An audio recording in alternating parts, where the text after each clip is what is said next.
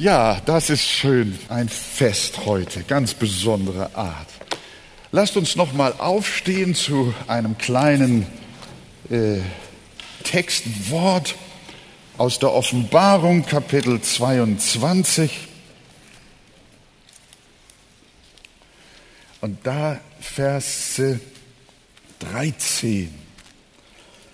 Ich bin das A und das O, der Anfang und das Ende, der Erste und der Letzte. Wollen wir es mal zusammen sagen? Ich bin das A und das O, der Anfang und das Ende, der Erste und der Letzte. Amen. Nehmen wir Platz. Diese Worte beginnen mit dem machtvollen Ich bin. Jesus spricht hier. Jesus hat oft gesagt, ich bin. Er hat gesagt, ich bin das Licht der Welt. Ich bin der gute Hirte. Ich bin der Weinstock und ihr seid die Reben. Ich bin der Weg, die Wahrheit und das Leben. Ich bin die Tür zu den Schafen. Ich bin die Auferstehung und das Leben. Ich bin der Herr, dein Gott. Diese herrlichen Ich bin Worte leiten sich ab von dem ewigen Namen, mit dem Gott sich einst dem Mose geoffenbart hat. Gott sprach zu Mose, ich bin der ich bin. Und er sprach, so sollst du zu den Kindern Israels sagen, ich bin, der hat mich zu euch gesandt. Das ist sein Name. Ich bin. Gott, der Allmächtige, ist der ewige Ich bin. Er ist nicht Vergangenheit.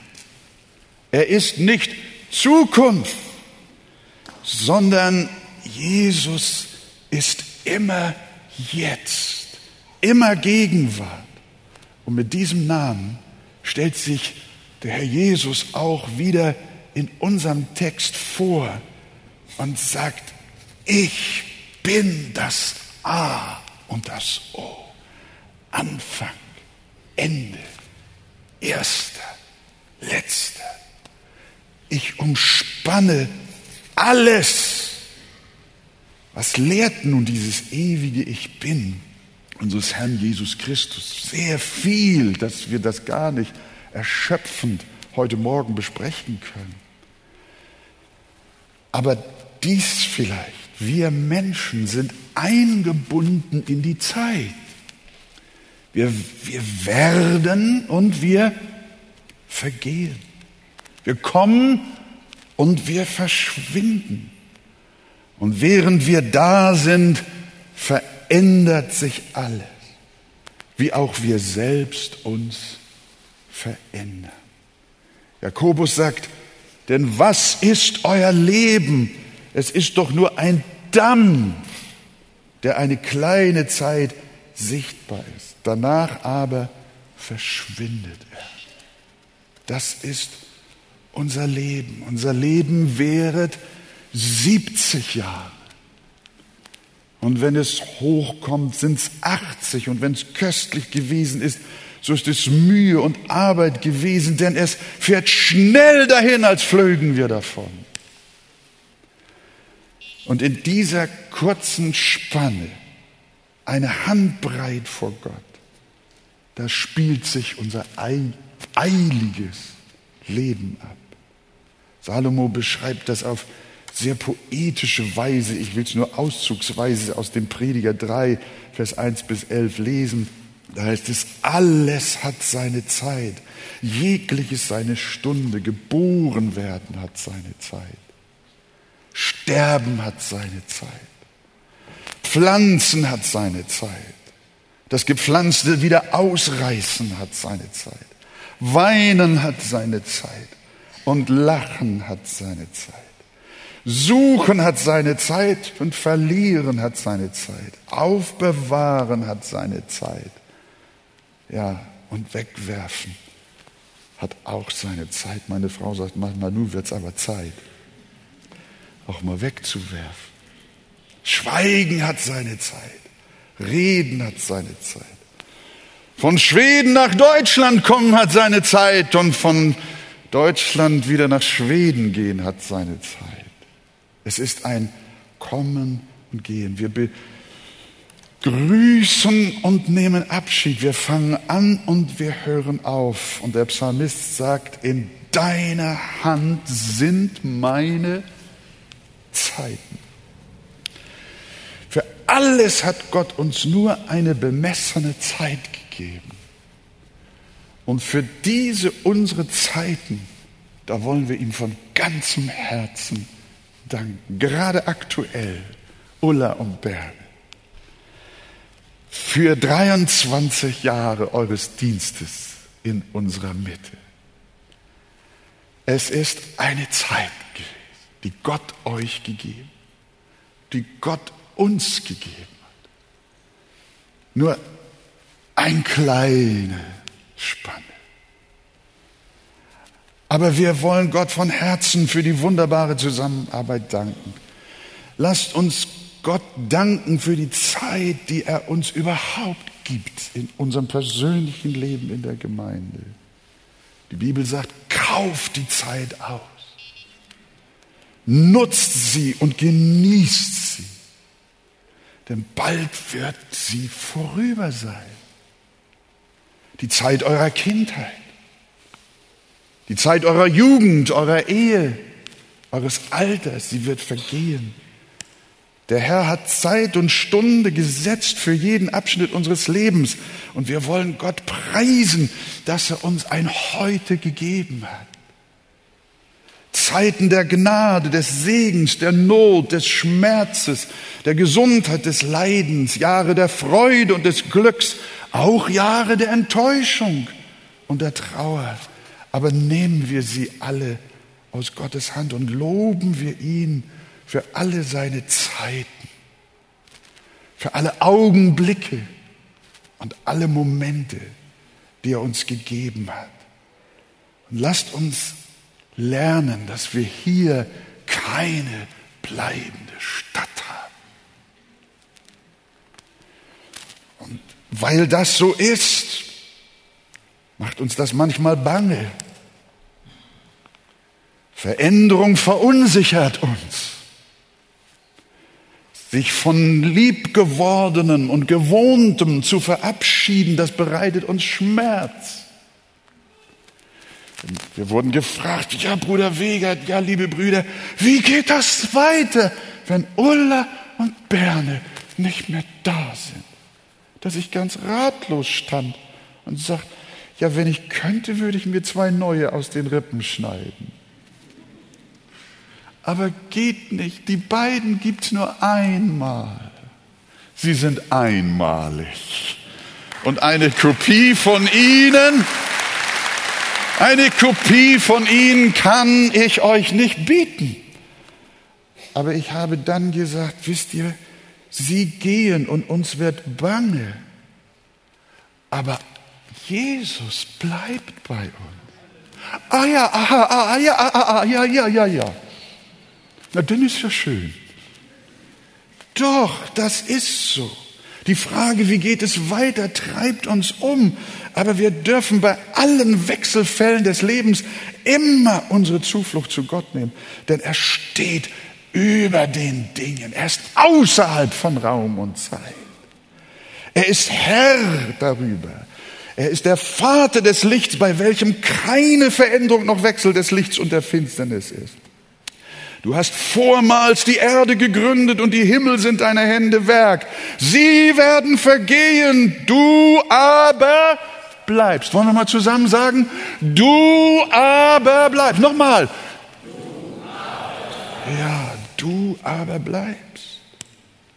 Sie werden veralten wie ein Gewand. Sie werden verwandelt wie ein Kleid, wenn sie, wenn du sie verwandeln wirst. Du aber bleibst, wie du bist, und deine Jahre nehmen kein Ende. Das ist die Botschaft. Jesus Christus gestern und heute und derselbe auch in Ewigkeit. Wir sind hier auf der Erde gefangen in Raum und Zeit, weshalb wir uns so oft fürchten. Aber Jesus ist Herr, er ist der Alpha, Omega, Anfang und Ende, erster und letzter. Welch ein Trost ist das. Und so wird das auch in der Gemeinde sein. Äh, wie schon gesagt, wir haben in diesem Jahr eine, Zeit, wo wir merken, es wechselt. Zeiten gehen zu Ende, Epochen gehen zu Ende. Auch mein eigener Dienst, den ich über 40 Jahre tun durfte, der, so spüre ich das, geht zu Ende. Und eine junge Generation kommt. Und wir bereiten das in diesem Jahr auch vor, dass auch dann, wie wir es besprochen haben in der Ältestenschaft und auch mit der ganzen Gemeinde, in der Mitgliederversammlung, dass wir das auch angreifen und tun, was wir beraten haben, dass auch Christian in meine Nachfolge treten wird. Er wird im April ordiniert. Nein, im Mai haben wir einen Ordinationssonntag. Und im Herbst, so Gott will und die Gemeinde dem zustimmt und der Wille Gottes es so bestätigt, werden wir auch einen ersten neuen ersten Vorsitzenden haben, einen ersten Hauptpastor. Und ich werde in die zweite Reihe treten. Das ist ein Wechsel auch in meinem Leben über 40 Jahre. Berne, 35 Jahre Deutschland. Carola, 20 Jahre Chor. Und uns wird bange. Aber Gemeinde, die Welt geht nicht unter. Die wird irgendwann untergehen. Aber die Gemeinde geht nicht unter, sondern sie lebt, weil Jesus lebt. Ist das nicht gewaltig? Er ist Alpha und Omega, Anfang und Ende, Erster und Letzter. Welch eine Freude. Und dieses Alpha und Omega möchte ich weiter in einem anderen Sinne mit euch besprechen. Das ist auch unserem Bruder Leckerdahl immer sehr wichtig gewesen. Das betrifft unser Heil. Er ist letzter und erster im Leben seiner Kinder. Er ist auch Herr über unseren Glauben und unsere Erlösung und unsere Gotteskindschaft. Denn wer hat den Glauben in deinem Herzen begonnen? Wer hat den Glauben in deinem Herzen begonnen? Die Bibel sagt, lasst uns aufsehen auf Jesum, den Anfänger und Vollender des Glaubens. Hier hast du es wieder. Das A und das O. Der Erste und der Letzte. Und dazwischen ist dein Glaube. Dazwischen ist dein wunderbares Heil geborgen in dem Alpha und in dem Omega.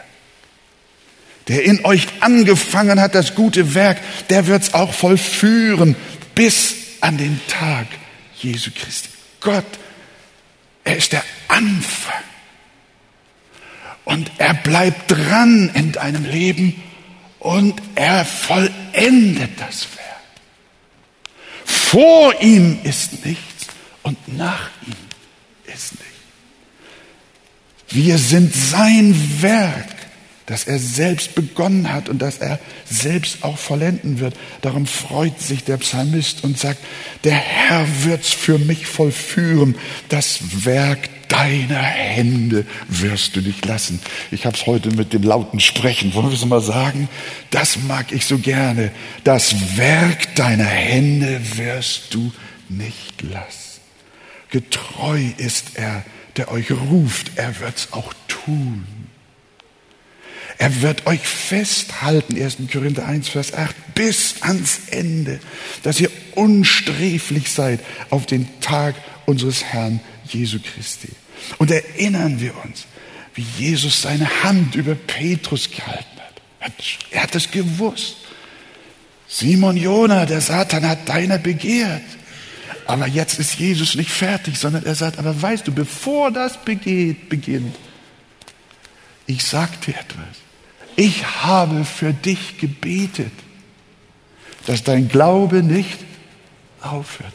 Da war das Alpha schon da. Der Erste war da. Jesus war schon da in der Fürbitte, bevor die Anfechtung und Versuchung überhaupt kam.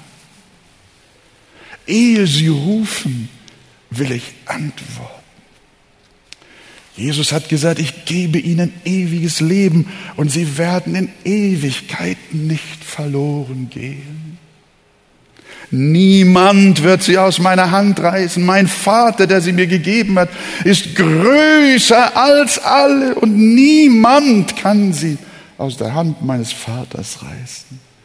Der Herr hat sein Alpha und Omega wie ewige Flügel über seine Kinder ausgespannt, dass sie nichts, aber auch gar nichts von seiner Liebe scheiden kann.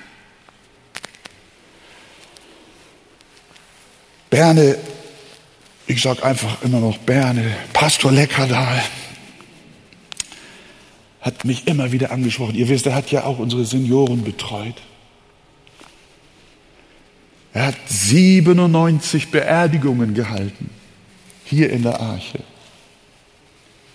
Und auch in den letzten Tagen und Wochen kam Berne manchmal zu mir, wenn er ältere Geschwister besucht hat, die körperlich immer schwächer geworden sind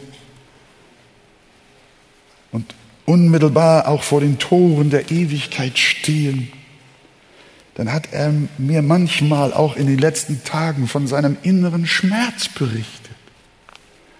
Und mir gesagt, Wolfgang, es ist so schade, dass manchmal langjährige Christen bis in ihr Alter hinein das Evangelium nicht recht erfasst haben.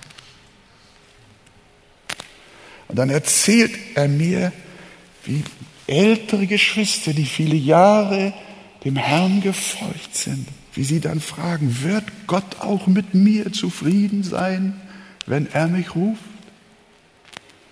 Ich habe doch noch so viel Sünden.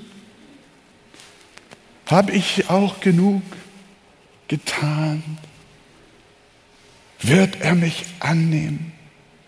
Und dann kommen handfeste Verdammnisängste auf und wiedergeborene Gotteskinder haben keinen Seelenfrieden.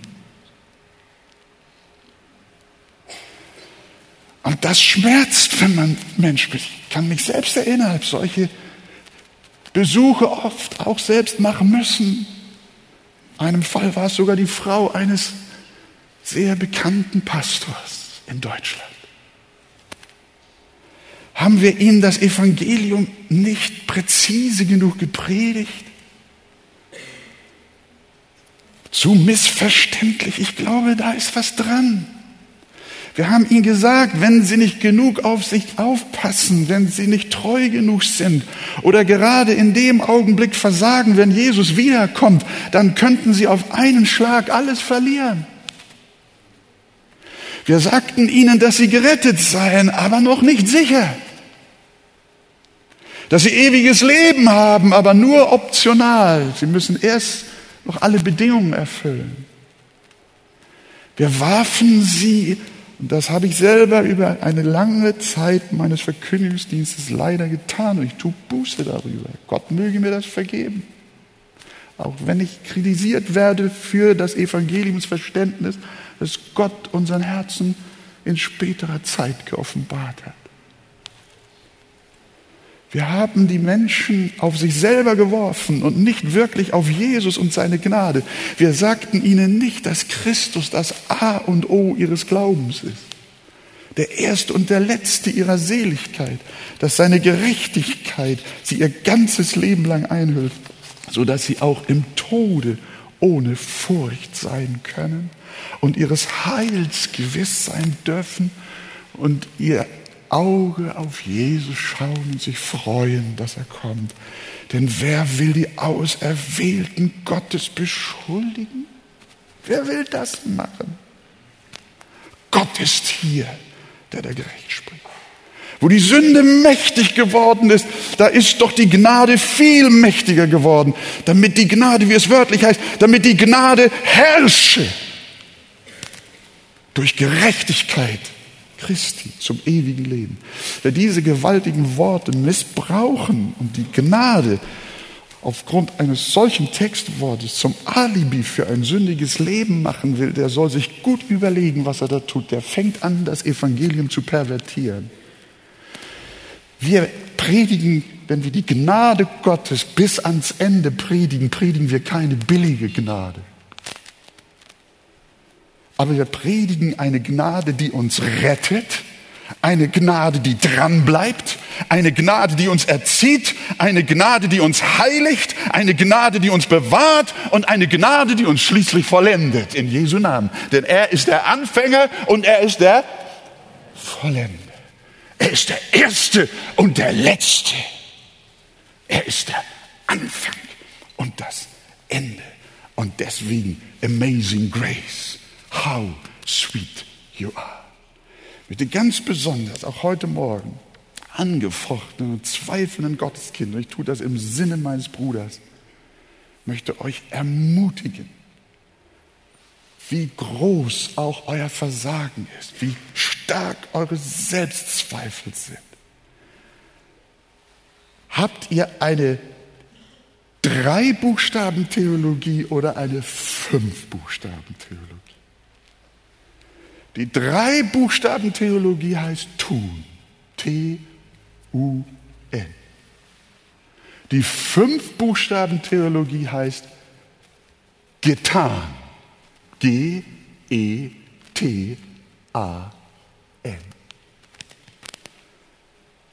Wenn du fühlst, dass du nicht selig werden kannst, dass Gott mit dir nicht zufrieden sein kann, dann blicke nicht auf das, was du alles tun musst, sondern dann blicke auf das, was Jesus getan hat. Er hat gesagt, es ist vollbracht. Überlege nicht, was du tun kannst. Fange nicht mit dir selbst an, sondern lass Jesus den großen Anfänger sein.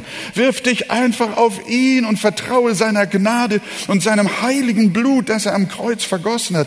Du wirst niemals eine wahre Erlösung erfahren, erleben, es sei denn, du machst Jesus zu deinem Alpha und Omega deiner Errettung. Manche Zweifler fragen, ob sie denn auch genug Buße getan hat. Reicht die Buße aus? Ob sie genug gewollt haben, ob ihr Glaube genug Qualität hatte und stark genug war. Wer so fragt, der zeigt, dass er sich selbst zum Anfang seines Heils machen will. Er schaut auf die Qualität seiner Buße, auf die, auf die, auf die Entschiedenheit seiner Entscheidung, seines Glaubens. Er schaut nicht auf Jesus, den Gekreuzigten. Und darum rufe ich mit dem Liederdichter dir zu, blicke nur auf Jesus. Seele, eil ihm zu. Der für dich gelitten gibt dir Fried und Ruhe. Er trug deine Schmerzen, alle deine Schuld. Blicke nur auf Jesus, traue seiner Huld. Er ist der Anfang deines Glaubens. Er ist die Fortsetzung und auch die Vollendung deines Glaubens. Blicke immer weiter auf Jesus. Blicke nicht auf dich. Blicke nicht auf deine Gebete, ob du genug gebetet hast. Blicke nicht auf deine Tränen, ob du genug geweint hast. Auf deine Opfer, auf deine Dienste, auf deine vielen Versammlungen, die du in deinem Leben besucht hast. Auf die gelungene Kindererziehung, auf deine Geistesgaben und auch nicht auf deine Heiligung und deine großen Erfahrungen Erfahrungen, die du gemacht hast. Sie können nicht dein Ein und alles sein. Sie können dich nicht erretten. Deine Buße rettet dich nicht. Und deine Entscheidung rettet dich nicht. Wer dich rettet, ist Jesus Christus alleine. Er ist der Anfänger und der Vollender unseres Glaubens. Wenn er dich rettet, dann wird er durch die Kraft seiner Gnade durch die Kraft des Heiligen Geistes in deinem Leben ein Wachstum schenken und eine Freude, denn wir haben nicht empfangen den Geist der Furcht, sagt der Apostel Paulus, sondern wir haben empfangen den Geist der Freude, der Gewissheit, dass wir rufen können, Abba, lieber Vater. Sagt ihr Amen? Preis dem Herrn. Das ist gewaltig. Viele beginnen im Geist, Paulus hat das gesagt, aber sie fahren fort im Fleisch. Sie haben anfangs ihre Hoffnung wirklich auf Jesus gesetzt, aber nun wollen sich auf viele Jahre ihrer christlichen Treue verlassen und ihre geistliche Reife und ihre fortgeschrittene Erkenntnis. Wehe uns, wenn wir so die Schwerpunkte verschieben.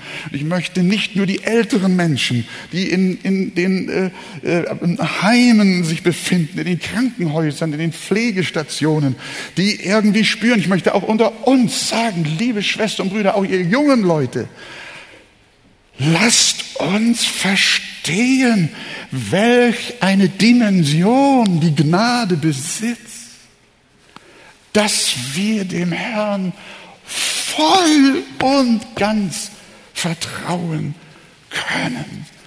Das mögen wir lernen manchmal. Und ich sagte schon auch, ich, Gertrud und ich, wir beschäftigen uns auch aufgrund unseres zunehmenden Alters, auch meiner Zusammenbrüche, die ich zweimal gehabt habe in den letzten beiden Jahren.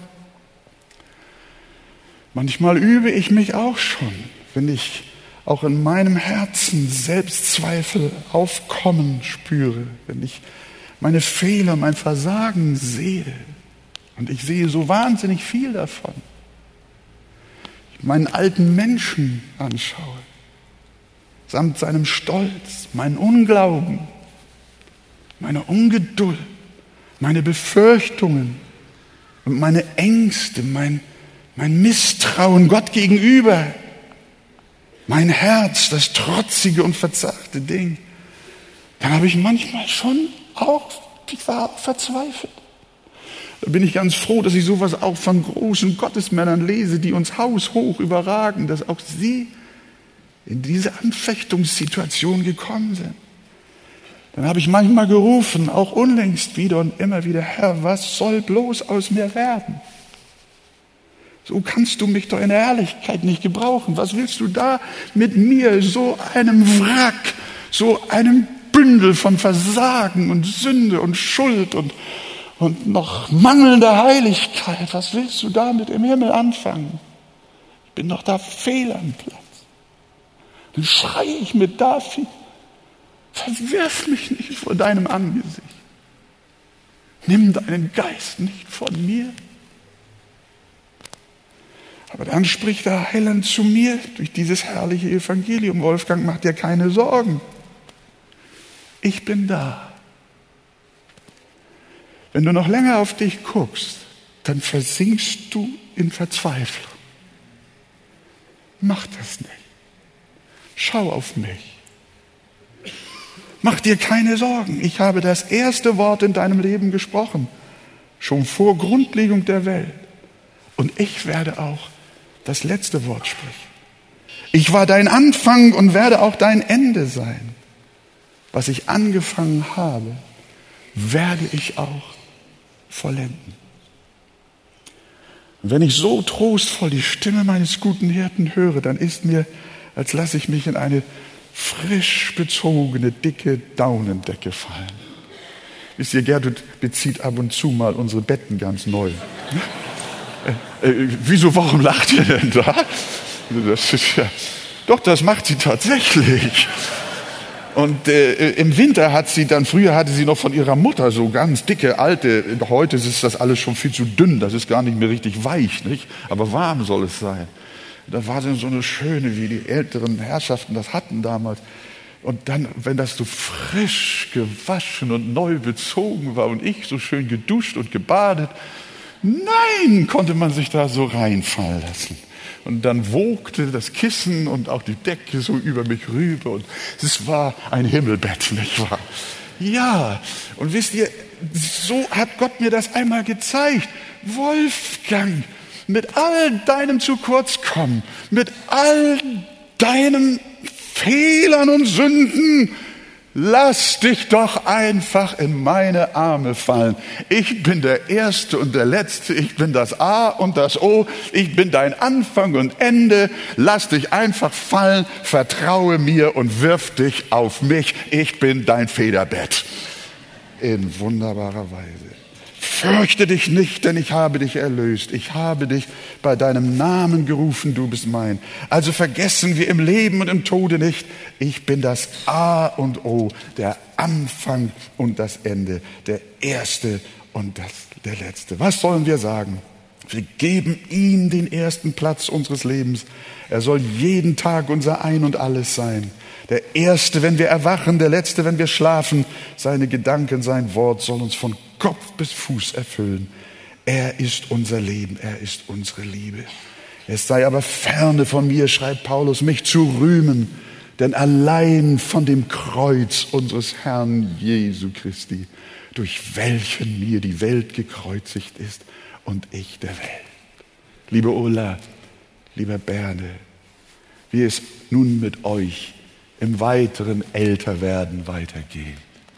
Nehmt ihr beide auch das mit nach Hause, was ihr uns gelehrt habt, was ihr an Trost auch den Älteren in unserer Gemeinde zugesprochen habt.